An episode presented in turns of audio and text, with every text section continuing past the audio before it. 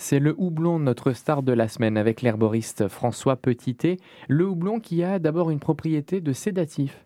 Oui, c'est une plante calmante. On l'utilise euh, euh, un petit peu pour favoriser le sommeil. Il est, courant d'ailleurs de mettre euh, des oreillers dans lesquels on met des cônes de houblon. Donc c'est un sédatif un, petit peu pour les insomniaques.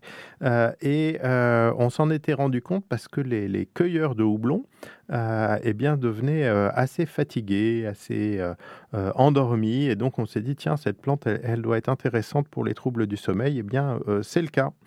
Euh, elle a aussi euh, un, effet euh, un petit peu intéressant parce qu'elle agit sur les récepteurs de la mélatonine. Et vous savez, c'est une hormone qui nous permet de nous, de nous habituer au rythme veille-sommeil et qui est donc intéressante pour faciliter le sommeil.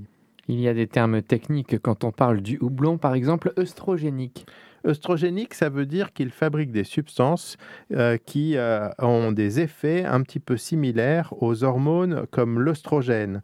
Donc des hormones typiquement euh, féminins et les, substances impliquées sont des isoflavones, donc des sortes de flavonoïdes particuliers, notamment la naringénine et le xanthohumol.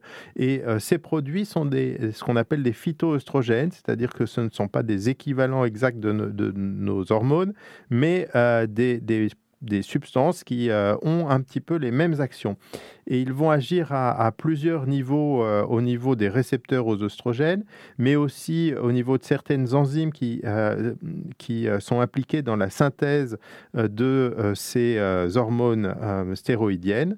Et là aussi, on s'en était aperçu parce que les femmes qui cueillaient des, des cônes de houblon eh bien, étaient fatiguées, comme je l'ai dit, mais avaient aussi des cycles menstruels perturbés.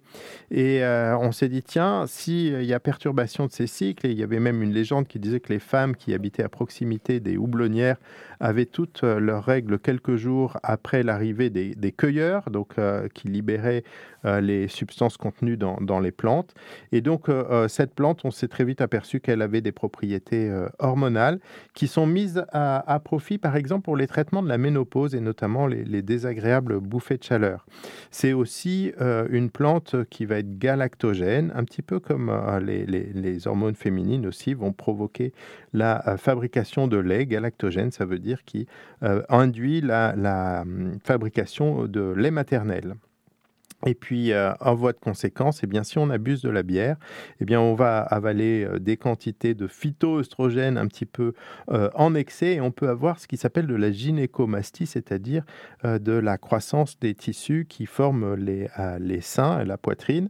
Et donc, messieurs, ne buvez pas trop de bière non plus, sous le risque d'avoir cet effet secondaire désagréable de sa boisson. On a d'autres domaines dans lesquels ça semble intéressant, mais on a moins de preuves scientifiques. Euh, notamment sur la mémoire et puis euh, sur euh, son activité anti-inflammatoire. Alors son activité anti-inflammatoire, elle peut être intéressante pour les, rhumatismes, l'arthrose, etc. Mais on a aussi beaucoup de plantes qui sont anti-inflammatoires. Par contre, on n'a pas beaucoup de plantes qui agissent sur la mémoire et ça, c'est peut-être un, domaine euh, sur lequel il y, a, des études à faire. mal dormir, ça joue aussi sur notre état pendant l'éveil. Et donc, si on a en plus une substance qui est intéressante pour la mémoire, ça peut être intéressant. Et puis, euh, pour les femmes qui ont un sommeil perturbé à la ménopause, eh ben, c'est tout à fait intéressant. C'est une plante qui a des propriétés euh, hormonales, des propriétés euh, sur les insomnies et qui, en plus, peut avoir des effets bénéfiques sur la mémoire.